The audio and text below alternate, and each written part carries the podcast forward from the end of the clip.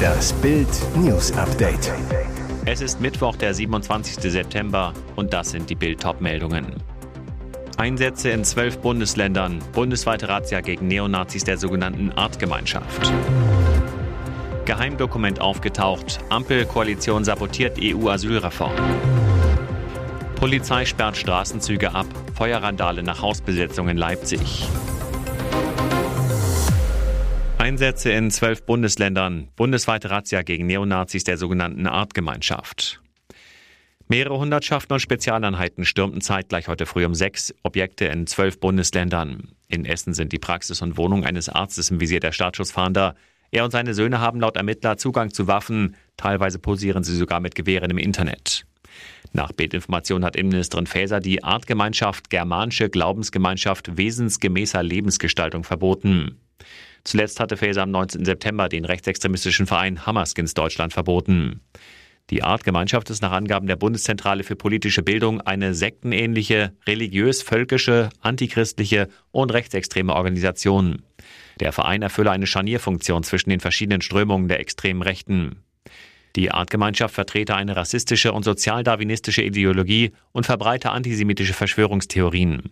Die Mitglieder sehen sich als Bewahrer einer nordisch-germanischen Rasse, die anderen Menschen überlegen ist und sich im Kampf gegen diese durchsetzen muss, heißt es in einer Beschreibung.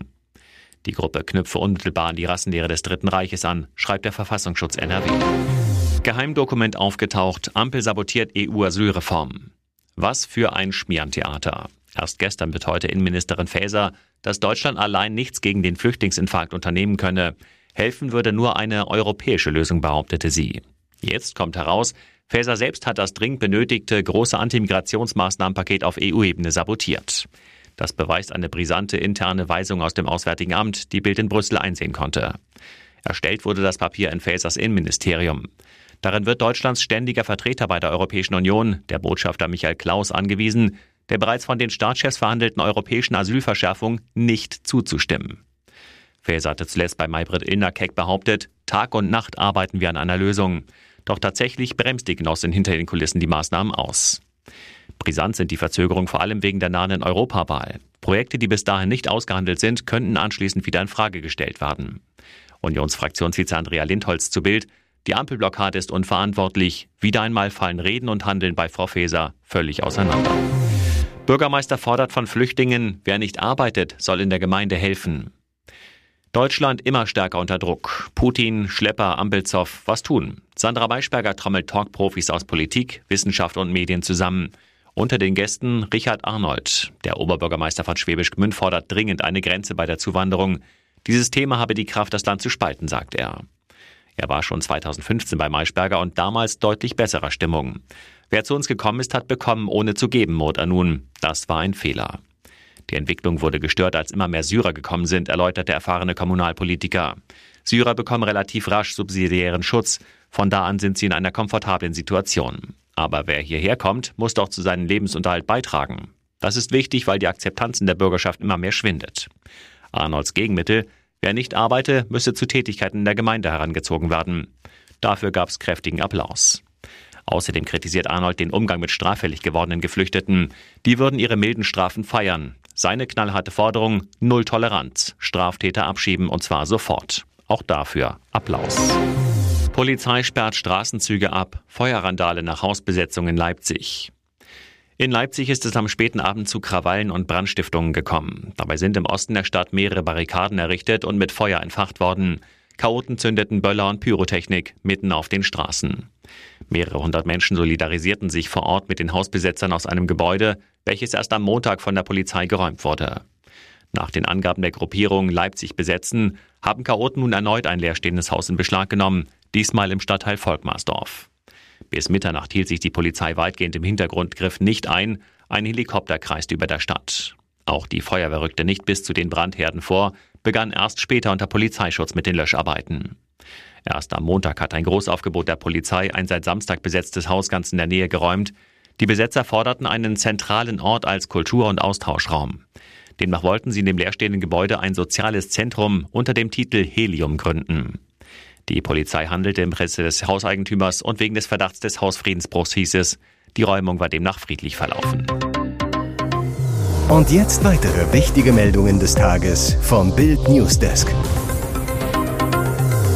Erst im August wurde er eingeschult, zeigte stolz die Schultüte mit seinem Namen darauf. Nur wenige Tage später wurde Joel aus Pragsdorf beim Spielen erstochen. Jetzt nahm die Polizei den mutmaßlichen Täter fest. Er ist erst 14 Jahre alt und wohnt im selben Ort. Joels Mutter Kathleen sagte Bild, ich war bei der Festnahme dabei, da hat er mir ins Gesicht gelacht. Ich brach zusammen, kam mit einem Rettungswagen in eine Klinik. Pragsdorf stand seit der Tat Mitte September unter Schock. Eltern ließen ihre Kinder nicht mehr draußen spielen. Einige verdächtigten von Anfang an den 14-Jährigen, eine Nachbarin zu Bild. Er bedrohte mehrfach Kinder mit einem Messer, forderte Geld. Ich informierte das Jugendamt, aber das unternahm nichts. Als Joel nach dem Spielen nicht nach Hause kam, durchsuchte die Polizei die Wohnung, in der der 14-Jährige mit seinen Eltern wohnt. Später auch Mülltonnen und Keller. Dutzende Polizisten kamen ins Dorf, Taucher und Hunde waren im Einsatz. Und der 14-Jährige? Der Förderschüler guckte zu Hause aus dem Fenster, ließ sich nichts anmerken. Kann ein Jugendlicher so abgebrüht sein? Jetzt sitzt der 14-Jährige wegen Totschlagverdachts in U-Haft. Er schweigt zum Tatvorwurf. Fest steht, er war der Letzte, der Joel lebend sah. Er verstrickte sich im Verhör in Widersprüche. Und an dem Messer, das Ermittler in Tatortnähe fanden, waren neben Blut- und Faserspuren von Joel auch Spuren des 14-Jährigen. Chefermittler Olaf Hildebrand auf einer Pressekonferenz. Wir sind uns sehr sicher, dass wir den Täter haben. Es ist eine Tat von einzigartiger Brutalität. Zum Tatmotiv des Teenagers ist nichts bekannt. Furchtbares Unglück am schönsten Tag eines Paares. Bei einem Brand bei einer Hochzeitsfeier im Irak sind mindestens 114 Menschen ums Leben gekommen und 200 weitere verletzt worden. Das sagte der Gouverneur der nördlichen Provinz Ninive in der Nacht zum Mittwoch. Der Vizeleiter der dortigen Gesundheitsbehörde sprach dem TV-Sender Rudolf zufolge von 500 Verletzten. Auf Bildern der Katastrophe war eine eingestürzte und ausgebrannte Halle zu sehen. Überlebende sagten im Fernsehen anschließend, Brautpaar habe überlebt. Auf Videos in sozialen Medien, die Momente vor dem Brand zeigen sollen, fallen offenbar brennende Teile der Raumverkleidung von der Decke. Hochzeitsgäste springen von Tischen auf und versuchen sich in Sicherheit zu bringen. Das Hochzeitspaar auf der Tanzfläche wirkt wie unter Schock. Auf anderen Videos ist die Hochzeitsgesellschaft noch kurz zuvor beim Tanzen und plaudernd an Tischen zu sehen. Die für Hochzeiten genutzte Halle sei mit hochentzündbarer Verkleidung ausgestattet gewesen, erklärte der Zivilschutz.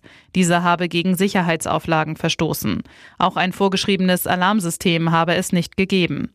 Der Brand führte zum teilweisen Einsturz der Halle, weil hochentzündbare billige Baustoffe genutzt wurden, die bei einem Feuer innerhalb von Minuten kollabieren, teilte die Zivilschutzbehörde mit. Rettungskräfte suchten unter Trümmern der ausgebrannten Halle nach Überlebenden. Scharenweise Menschen sammelten sich nachts vor dem Unglücksort. Örtliche Fernsehsender zeigten Bilder von mit Tüchern bedeckten Leichen auf der Straße und Krankenwagen. Ein Sprecher des Gesundheitsministeriums sagte am frühen Morgen, die Lage sei unter Kontrolle. Pflichtaufgabe erfüllt, aber das interessiert die Bayern an diesem Abend kaum. Das Team von Thomas Tuchel gewinnt im Pokal mit 4 zu 0 beim Drittligisten Preußen Münster, zieht damit souverän in Runde 2 ein. Bitter. Bayern-Star Serge Gnabry muss schon nach elf Minuten verletzt runter. Er bricht sich den Arm. Vierte Minute. Gnabry knallt mit Münsterkeeper und Bayern-Leihgabe Schenk zusammen, kann den Arm danach nicht mehr richtig bewegen. Schiri Jöllenbeck entscheidet sich gegen Elfmeter, strittig. Der VRA kommt im Pokal erst im Achtelfinale zum Einsatz. In der elften Minute muss Gnabry nach längerer Behandlung dann raus. Für ihn kommt der 20-jährige Kretzig. Tuchel ist sauer. Aus gutem Grund. Während der zweiten Halbzeit taucht Gnabry auf der Bayernbank auf. Sein Arm ist schon zu diesem Zeitpunkt eingegipst. Bayern bestätigt nach dem Spiel, dass sich Gnabry eine Fraktur der Elle im linken Unterarm zugezogen hat. Dies habe eine Röntgenuntersuchung noch während des Spiels ergeben. Tuchel dazu. Serge wird morgen operiert und mehrere Wochen fehlen. Es ist super bitter für ihn persönlich, aber auch für uns. Er ist ein wichtiger Spieler und ein super Charakter. Noch mehr Verletzungssorgen können die Bayern eigentlich überhaupt nicht gebrauchen. Tuchel lässt gegen Münster eine Elf ohne gelernten Innenverteidiger auflaufen. Upamecano, De Licht, Neuzugang Kim fallen aus. Stattdessen spielen Goretzka und Masraoui zentral hinten. Und auch Müller fehlt.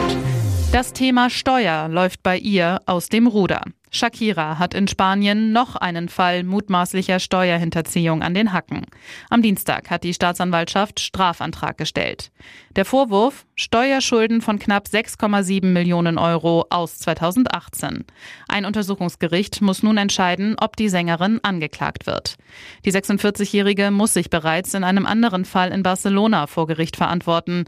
Es geht um Steuerhinterziehung in Höhe von rund 14,5 Millionen Euro.